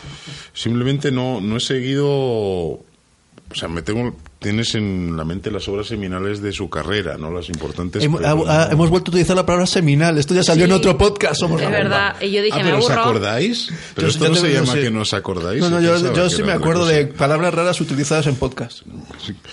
Pero, pero bueno, sí es cierto, yo creo que tiene, ahí Miguel tiene razón en el tema de que se dibuja un poco la carrera, y hace cosas un poco, pues, bandas de Nueva York y el documental de los Rolling. y- Sí. A Juan Pablo le gusta esa película. No, no, Siempre pero- me gusta apuntar no, ciertas cosas. no, ah, no. ¿no te gusta? No le gusta. No, no, pero Yo no siempre estoy, digo que no le gusta. no estoy diciendo que ninguna sea mala, no, no, sino simplemente si comparas, si te pones a comparar un poco en todos los sentidos una, unas películas con las otras, puedes decir, oye, pues aquí es, que, veo... es que podemos ver, o sea, después de Casino, rueda Kundum, Uy. que esa yo creo que no la ha visto nadie ni, ni muchas Ni él, ganas de verla. Al límite con nuestro queridísimo Nicolas Cage de protagonista. Haciendo de Nicolas Cage. Película muy mala. O sea, es que Vale. Nicolas Cage solo puede hacer de Nicolas Cage. Después hace Bandas de Nueva York, Guns of New York. Después El Aviador, que es una película que ni sí ni no, ni todo lo contrario, que se te queda por ahí Sí, en medio. Es cierto. Infiltrados, Sutter Island. Pero es que, a mí para Infiltrados películas- me gusta mucho. Infiltrados me parece que está es correcta, es una película A mí me agradable. mola, me gusta mucho el pero guion, la que, trama. Que, que es una película que le pasa como el cabo del miedo. El decimocuarto final ya empieza a ser demasiado. Hmm. Abogado. Exacto. Eh, Sutter Island, que es otra película que también tiene su aquel. Está la Hugo. invención de Hugo. Está Hugo, que es, sí. La, es una la- película la invención muy- de Hugo me parece preciosa. Es- me no, parece es- una película preciosa. de amor al cine pero que es una película muy rara en la, en la filmografía de Sí, Scorsese. no es muy Sí, vale, pero, Sí, pero no- escuchen, no estamos diciendo. Ah, claro, como no habla de mafiosos es rara. No, no, No, no, no, eso no, no, puede no, no, ser. no. No, no, pero- porque de hecho el Lobo de Wall Street yo creo que más que el hecho de el acto criminal, lo que representa es un entorno cerrado, un entorno social muy cerrado que no se relaciona fuera. Y eso se ve más claro quizá eh, en uno de los nuestros, que incluso hay un momento que es cuando eh, Henry Hill entra en la cárcel, en que dice que su círculo social se ha, cerra- se ha roto completamente y que no se, no se ven con nadie, no hablan con nadie. Su mujer no tiene vida social al margen de las mujeres de los mafiosos y cuando los mafiosos le dicen hay que cortar relaciones con este señor porque a la cárcel nos están siguiendo a todos, te das completamente aislado, quedas solo. Y aquí en el Lobo de Wall Street pasa lo mismo. El, el microcosmos de, de Jordan Belfort es su empresa y es su negocio, pero no tiene una vida más allá, no tiene algo fuera de eso. Entonces, en ese entorno acaba siendo alienante, acaba siendo, acaba retroalimentando las conductas y premiando las conductas más negativas. Y eso lleva hacia eh, es los excesos. Hacia los excesos que al principio además los dos personajes parecen de algún modo tener controlados, eh, es algo que Henry Hill en, uno de los nuestros repite mm, regularmente, no, te no no os preocupéis que yo tengo controlado esto y que precisamente no van a tener controlado y se va a ver que a, tra- a través de esos excesos pierden la perspectiva y empiezan a cometer muchos errores que llevará pues finalmente a su caída. Una caída que también es muy relativa en los dos casos. No es un estropicio total porque van siendo como los delatores de todo, con lo cual otros se llevan peor. Oye, antes hablábamos del- de, uno, uno de los personajes importantes de uno de los nuestros, que es Robert De Niro, pero por ejemplo en El Lobo de Wall Street no hemos hablado del personaje de Jonah Hill y me parece muy, muy, muy interesante. Eh, lo nominaron, si no, no estoy mal, como eh, mejor actor de reparto en, en esta peli. Eh, ya había estado nominado en el 2011 por Moneyball. Eh, pero también fue como un shock porque realmente es un actor, eh, un comediante y, Sí, en esta, pa- y en esta pasó, pasó a hacer películas serias. Claro, y en esta y en esta película es la degeneración hecha hecha hecha persona, ¿no? Pero desde el principio, además. el personaje de Jonah Hill, sí, hay que buscar ese paralelismo entre uno de los nuestros y, y el lobo de Wall Street. Si el personaje de Matthew McConaughey sería más parecido al personaje que Jordan Belfort quiere ser y que Henry Hill quiere ser, que uno de los nuestros es Robert De Niro. El de Jonah Hill es más parecido al de Joe Pesci. El tipo que está tan desfasado que es peligroso, que Sí. se vuelve... Y de hecho es algo que le dice ese, ese amigo que tienen que es traficante de, de drogas y de anfetaminas y todo eso, que le dice, cuidado con este, que este nos, es que nos va nos expone, nos pone en peligro y de hecho... Y de hecho lo hace, claro. es el que, el que comete todos los errores que lleva a la cárcel. Habla por el teléfono pinchado, eh, tiene el incidente el dinero que se le cae delante de la policía, todo ese tipo de cuestiones que es realmente por ese exceso, ya en este caso además un cretino claramente, si en, uno de los nuestros es un psicópata Joe Pesci, aquí es lo que tenemos es un cretino integral, pues es más bien ese elemento y es ese paralelismo, pero sí es cierto, y hace una un personaje que de puro grotesco te pone o te pone muy nervioso o te ríes, depende de por dónde lo tomes. Sí, a mí en este caso me pone muy nerviosa. Sobre todo porque, como decía Goich antes, esto todo está basado en historias reales. Entonces, como siempre, la realidad supera la ficción. Sí. Entonces, si esto es una película totalmente esquizofrénica, al límite, por eso digo que sí es verdad que en cuanto a historia se puede... Se puede pues es una historia de, de mafia, pero a mí el montaje me parece totalmente vertiginoso en esta, en esta película, porque yo creo que, aunque hay, hay mucha gente que critica eso, que, que es que realmente es una película de excesos, es que Scorsese lo que quiere hacer sentirnos era un poco un, un poro de Belfort, o sea, cómo él vivía, vivía la, la vida y cómo eso realmente es verdad que él tiene adicciones, como decía Goit, a todo, ¿sí? A cocas, a pastillas, a lo que fuese, pero realmente lo que él tenía adicciones al poder, al poder que te da el dinero, pero el poder que te da el No, poder hacer lo que te dé la gana con el resto eso- de la eso es- gente. Eso es lo que él dice al principio de, la película, ¿no? Dice, bueno, y la mejor de todas es esta. No, no, no es la que me estoy metiendo, es el dinero. El dinero. Porque el dinero te abre las puertas de todo. Claro. El- las dos historias tienen una, una cosa en común que suele ocurrir con este tipo de historias, que es que eh, la vida real es infinitamente más delirante que lo que sale en la película. Claro. Porque, mm, por ejemplo, en el caso de uno de los nuestros, eh, Henry Hill cuando es adolescente salen cositas, ¿no? El tema cuando echa, digamos, cuando quema los carros. Cuando quema los carros con- sí, con gasolina, Pero es que la historia detrás de eso es que eh, los negocios que tenía Poli en el barrio eran, eran tres, básicamente, ¿no? Eran un, eh, un servicio de taxis, una pizzería, que es lo que sale en la, en la película, y un negocio de lustre zapatos. Bien, viene un señor a vivir en el barrio y monta también, pues como muy honradamente y sin saber lo que había en el tema, un servicio de taxis. Y lo pone al lado, pues, pues para competir, pero sin ningún tipo de. No porque era un rival y nada. Era un señor de Alabama que viene, viene, viene a Nueva York y se compra un taxi. Imagínense que, pues lo mismo. Y evidentemente él no sabe dónde se mete y le mandan a este chico, a, pues que era adolescente, a quemarle todos los carros a este buen señor. O sea, estamos hablando de ese tipo de cosas. Eso la película sale como muy, ¿no? Muy ligero, muy tal, pero detrás de eso está, pues, la, la ruina de la vida de una persona. Y en el caso de, de, Jordan Belfort, pues vemos ese tipo de... La película se ve, ¿no? Él hace mucho hincapié en las fiestas, en tal y cual, pero yo creo que también hay que ver detrás un poco todos los dramas que vienen de eso. Personas que...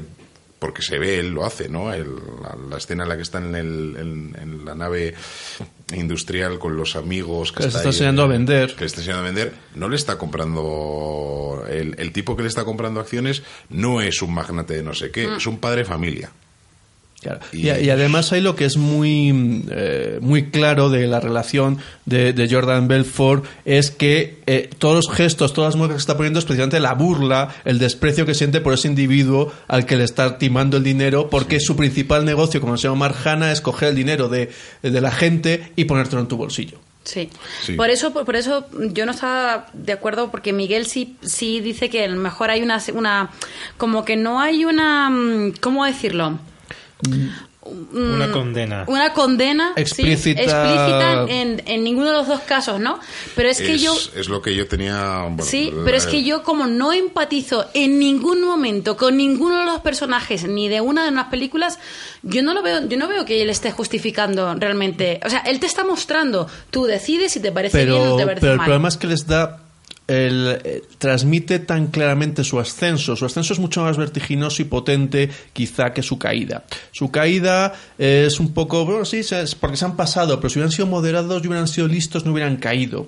Ahí hay un mensaje un tanto torticero, creo.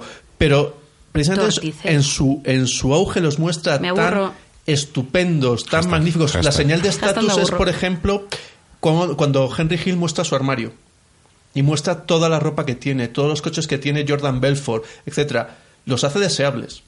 Los está haciendo de algún modo deseables, los está haciendo de algún modo imitables. ¿Qué es lo que pasa? Que en su entorno social son personajes a imitar, que es lo que muestra la película. Entonces, no está dando esa condena. Es cierto que no nos hace personajes empatizables. Ni en ningún, o sea, es que yo creo que en ningún pero- momento, ¿eh? Pero sí con Scorsese, con eso sí ha pasado. Con Scorsese siempre, sí se le ha dicho que parece que tienes demasiadas ganas de, de haber sido un italo, italoamericano clásico mafioso. Porque lo muestras de un determinado modo que parece que, que- te sientes muy in- inclinado hacia ello y nunca ves precisamente que haya otro tipo de personajes. Nunca hay un italoamericano que sea eh, una persona que va a su trabajo normalmente y hace cualquier otra cosa. O sea, te muestra que la única forma de ser italoamericano es ser mafioso. Lo que pasa es que yo no sé si hasta, hasta qué punto, si a mí me, me- me muestran una película en la que me dicen, mira, esto es ser un gángster, esto es lo que ser un gángster en, los, en el los 90 o en el 2000, pero eso está mal. Es que a mí me hace sentir como un imbécil. Es como decir, no hace falta que me digas está mal, es que yo sé que está mal. Pero es que esa condena no sale. Es que además. el- Porque yo creo que el espectador es el que, el que hace esa condena. O, Pero- o en mi pero- caso es lo que yo hago. Mm, Bueno, sí, sí, pero el. eh, a ver, hay, un- hay una cosa que me llama la atención de las dos películas, ¿no? El- los ascensos son vertiginosos y en tiempo de metraje se hacen muy rápido, en el sentido de. eh, Jordan- de un montaje estupendo Eso, y Jordan- muy dinámico. Jordan Belfort llega enseguida a la cima y, la- y Henry Hill le pasa igual y luego el resto de la película es como lentamente llegamos hasta la caída, ¿no? Como las cosas empiezan a fallar, pero el tema, el mensaje, por ejemplo, uno de los nuestros sería muy claro, ¿no? Y el, y el personaje de, de Ray Liotta lo dice mucho, Henry Hill lo dice mucho, es el tema de- del honor, ¿no? Si hay honor, no pasa esto. O sea, si hay honor, porque somos honorables y si Seguimos los realmente estamos- códigos. seguimos los códigos y tal, no tendría yo que acabar. eh, ¿Quién- termina mal? nadie, ¿Quién se sale? Y no pasa nada y seguimos la vida de siempre, ¿no? Esa vida en la cual eh, tenemos lo que queremos, como él dice al final, que ya no lo tiene, no tengo que hacer fila de nada. Trato a las mujeres como quiero, porque el trato de la mujer muy re- muy cercano a la realidad. No voy a, entre- no voy a, no voy a decir que, que vas a tener cosas y se lo haga aposta. No, no, no. Pero y- trato a la mujer y es hay, hay dos, hay dos elementos muy, muy particulares que se repiten en las dos películas. Eh, La cuestión del racismo y del, y del trato a la mujer. Sobre todo el, el tema del racismo, hay una, una escena muy clara en uno de los nuestros, ¿no? Donde están en un, un restaurante hablando, una de las amigas eh, habla de, de- no me acuerdo quién- Eh, quién Sammy es. Davis Jr. Sammy Davis Jr. Sí, y que es, y que es una- un Cool. tipo atractivo, que es un tipo interesante, y entonces es como el escándalo de decir, realmente es- te está- estás diciendo que tú estarías con un negro, entonces ella va reculando para atrás. No, no, no, no, yo no estoy diciendo, pero que entiendo que a alguien A le ver, pueda es, gustar. Es un, es un mundo, pues viene, viene, una- viene de unas raíces itali- italianas muy católicas que es muy conservador. O sea, la- cuando, cuando Henry Hill se pelea con su mujer porque tiene al amante, Sí. Paul dice la frase de no te preocupes, no te vas a divorciar. No somos animales. Sí. O sea, Aquí no- eso, nosotros no nos divorciamos. Sí, sí, exactamente. Mm. Eh, porque es un mundo que tiene pues ese tipo de valores muy y yo creo que Scorsese hace muy bien en mostrarlo tal y como es no imagínense esa película pues no sé pues el- añadiendo pues personajes de color porque o negros porque hay que añadirlos So- ¿no? Solo mete En- en en uno de los podcast decimos nuestros, negros, no te eh, preocupes. en uno de los nuestros mete a Samuel L. Afro Jackson X. eh, haciendo un papel muy pequeño, Stax, que les ayuda en el golpe de Lufthansa. Y Eh, que no hemos hablado de eso, y escúcheme, escucha, a ver, Scorsese, Que, yo sé que nos estás perdón, un- escuchando. Un, pequeño detalle. Lo matan en la película y en la película, para mí, se, eh, bueno, para mí, comparado con las, con las otras muertes del, de, digamos, de los temas de Lufthansa, se preocupan muy mucho en justificar por qué no lo matan. O sea, los otros no se sabe por qué. Solamente se dice que es por- porque eran, porque eran amigos. En el caso del personaje de Samuel L. Jackson es porque no había tirado el camión, porque... Porque ha, ha cometido Sí. el error que antes ha dicho, eh, a mí, que Henry Hill lo ha dicho, dice, a mí no me van a, a detener, ¿por qué? Porque yo no soy como, como los negros que se quedan dormidos en el carro que, que roban y cosas por el estilo. Eso bueno, es. pues ¿qué va a hacer Samuel L. Jackson? Se va a ir con el, con el camión del golpe a, a la casa de su amante, se va a quedar dormido y la policía lo va a rastrear, lo va a encontrar y entonces estos entienden que si han conseguido ese rastro van a conseguir detener al personaje y a partir de ahí les va a cantar a todos. Lo que no, lo que no dice, sí, eso, eso es verdad, ¿no? Pero, tam- mm, pero también él, él se pone muy nervioso cuando vienen sus colegas y uno viene con el carro nuevo, Sí, rosado, sí, sí, deslumbrante, la otra con el abrigo de pieles. Pero yo, Scorsese, sé que nos estás escuchando quiero decirte una cosa. Entiendo perfectamente que en ese momento tú no sabías bien quién era Samuel L. Jackson, pero no tengas a Samuel L. Jackson y lo pongas cuatro minutos en una película. Eso no se puede hacer. Eso es pecado. Pues Eso todo- realmente es pecado. empieza- así empieza todo el mundo. Es Samuel L. Jackson, que está por encima del bien y del mal.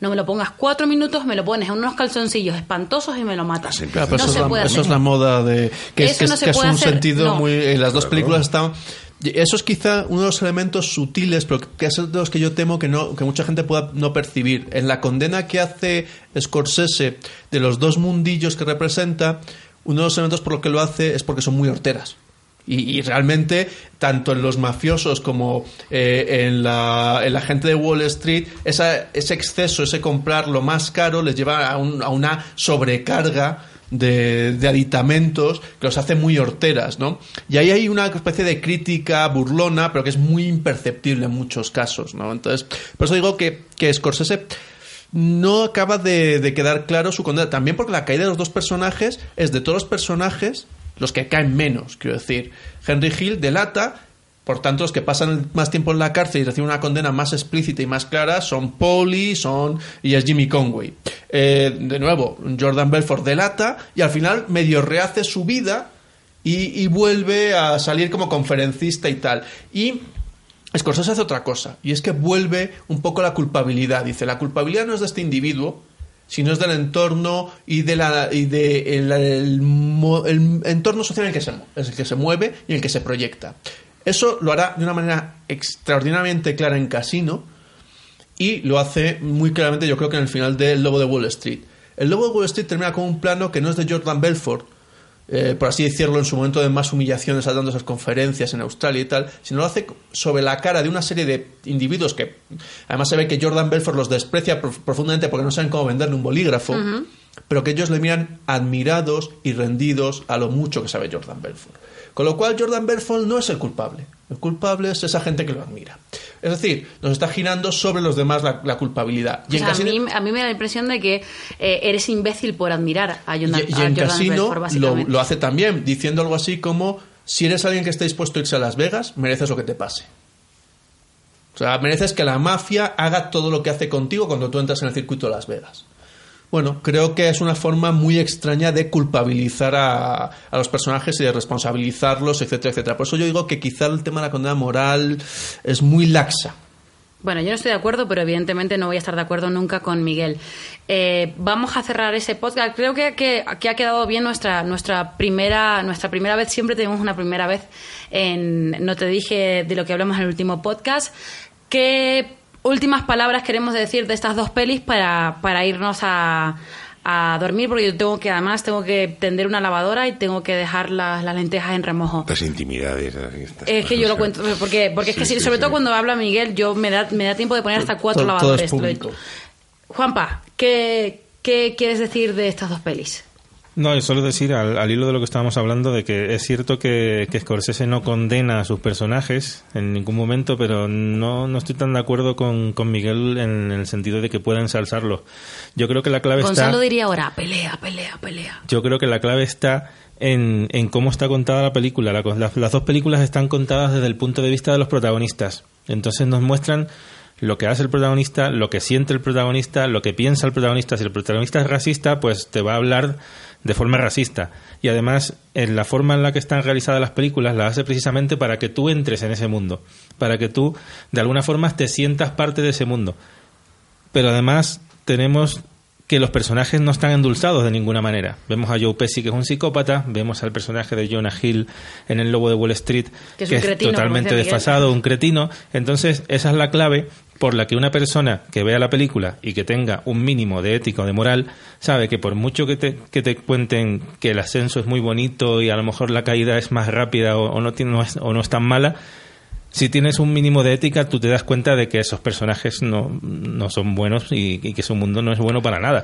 No hace fal- no creo que haga falta que Scorsese eh, nos lo diga. O sea, no lo vemos directamente. Pero, por ejemplo, ahí en el Lobo de Wall Street hay una cuestión. Plantea el artículo de, eh, no recuerdo si es eh, cuál, eh, Forbes, de Forbes, que le hacen el perfil al Lobo Sí. de Wall Street, que es cuando le ganan el nombre, no le ponen el nombre.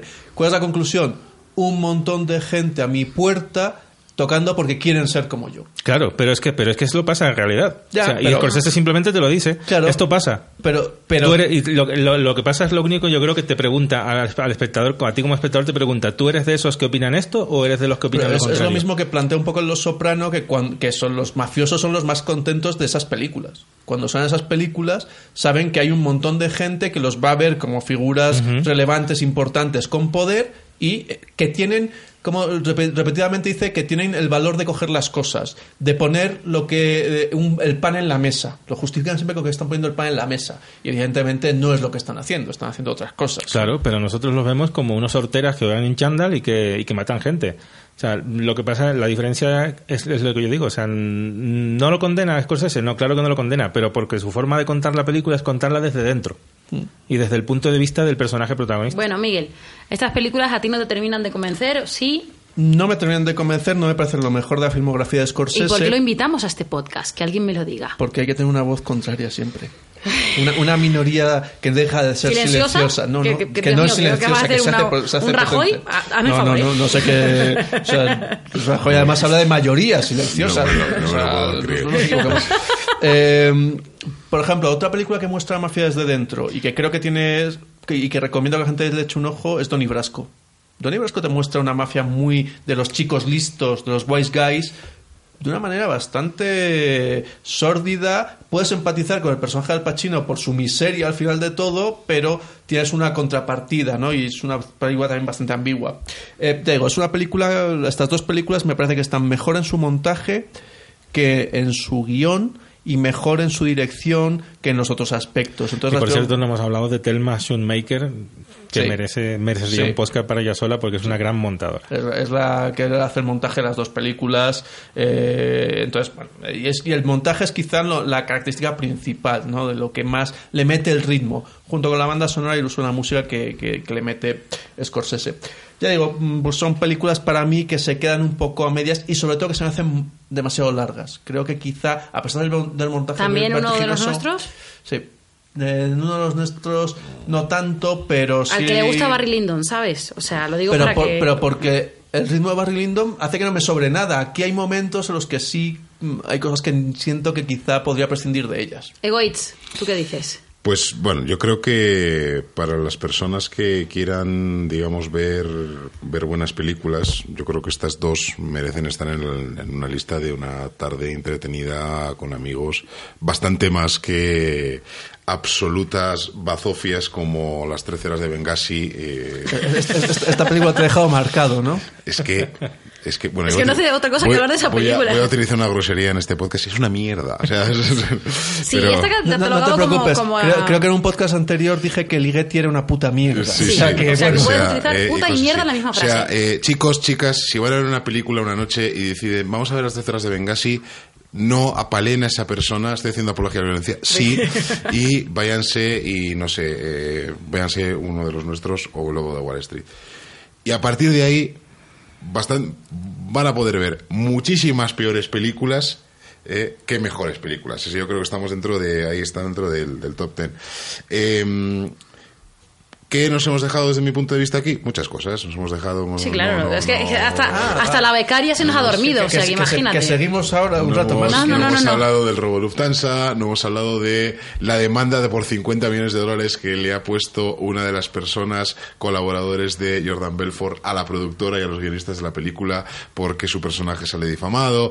Mm, hemos- no hemos hablado de... Pero es que, es que la gente tiene vida y tiene cosas que hacer. Simplemente por Eh, eso. Yo, yo yo el único tema sí que Sí, creo sí, que sí. no hemos desarrollado mucho es quizá la naturaleza de secta que tienen tanto el del mundillo de los brokers como el de la mafia. Correcto, sí. Que en, en el Lobo de Wall Street está muy marcado en uno de los discursos que da y cómo la gente acaba, Sí. que saben que cambia la idea de voy a, voy a denunciaros y voy a dejar la firma y de repente empieza a cambiar y a mitad al final es una especie de revelación y conversión de todo el mundo que eso recuerda mucho esas Es un discurso de de- telepredicador. Exacto, recuerda muchísimo eso. Sí, bueno, también en, en uno de nuestros aparece un poco la, digamos, la inmersión en la secta que hace el personaje. Al principio yo no quiero ser como los demás, yo quiero que esa gente me quiera y al final es, jo, es que esa gente me quería y ahora estoy en esta, en esta vida normal, ¿no? En el cual, eh, pero bueno, repito, dos películas muy recomendables, yo creo que, que deberíamos verla y sí, eh, Scorsese es Ah, que no las habías visto. Ah, y, y un apunte que hablábamos antes y yo quiero repetir, interesante. Yo creo que el Lobo de Wall Street es la película que, que le da el Oscar a DiCaprio eh, tres años después. Ajá, yo iba a hablar de esa- ahora de eso. Exactamente. Porque, Porque a te- mí... por, por- porque por su papel en The Revenant no merece el Oscar que ha recibido este año, pero por los otros 10 que ha tenido anteriormente, sí. Sí, sí, a mí esta película, eh, las dos películas me gustan muchísimo, muchísimo, muchísimo. Eh, yo fui de esas que salí de, de ver El Lobo de Wall Street diciendo, acabo de ver una de las, no sé de las mejores, eh, pero de las buenas películas que he visto últimamente. Salí como muy, muy fascinada de ese personaje. Igual que el papel de Ray Liotta, mm, pues no me convence de- del todo, porque tampoco ese actor me convence. Leonardo DiCaprio, con el que yo tenía mis más y mis menos, salí diciendo ole, ole y ole. O sea, sí señor. Me gustan mucho eh, y sobre todo, como yo decía antes, porque son películas que es que uno cuando las analiza te dice es, es que la realidad era mucho mayor, era mucho, era mucho, no, no vamos a llegar a, a- a imaginarnos lo que realmente esos personajes hicieron, ni vivieron, ni sus concepciones morales, ni nada por el estilo. Así que, como dice el doctor Egoitz, eh, véanlas porque creo que no se van a, no se van a arrepentir para, Conan Doctor. para, para nada. Sí, el Conan de Santurce. Eh, señores, como siempre, muchísimas gracias por acompañarnos. La becaria se nos ha quedado dormida. Minerva también por ahí también está, está dormida. Muchas gracias eh, al, al papacito, al Patrón. patrón del audiovisual, a Juan No Pablo. Gracias al Conan de Santurce, que lo tendremos en otros the time when the oceans. Otro en día. nuestro podcast. Muchas gracias al gentleman de, de Chapinero, a Miguel, Gracias, esto es la cuarta dimensión. desde la cuarta dimensión. Y nosotros no somos, no somos ni gángster y mucho menos banqueros. Nuestro único vicio es hacer estos podcasts y con ellos les dejamos.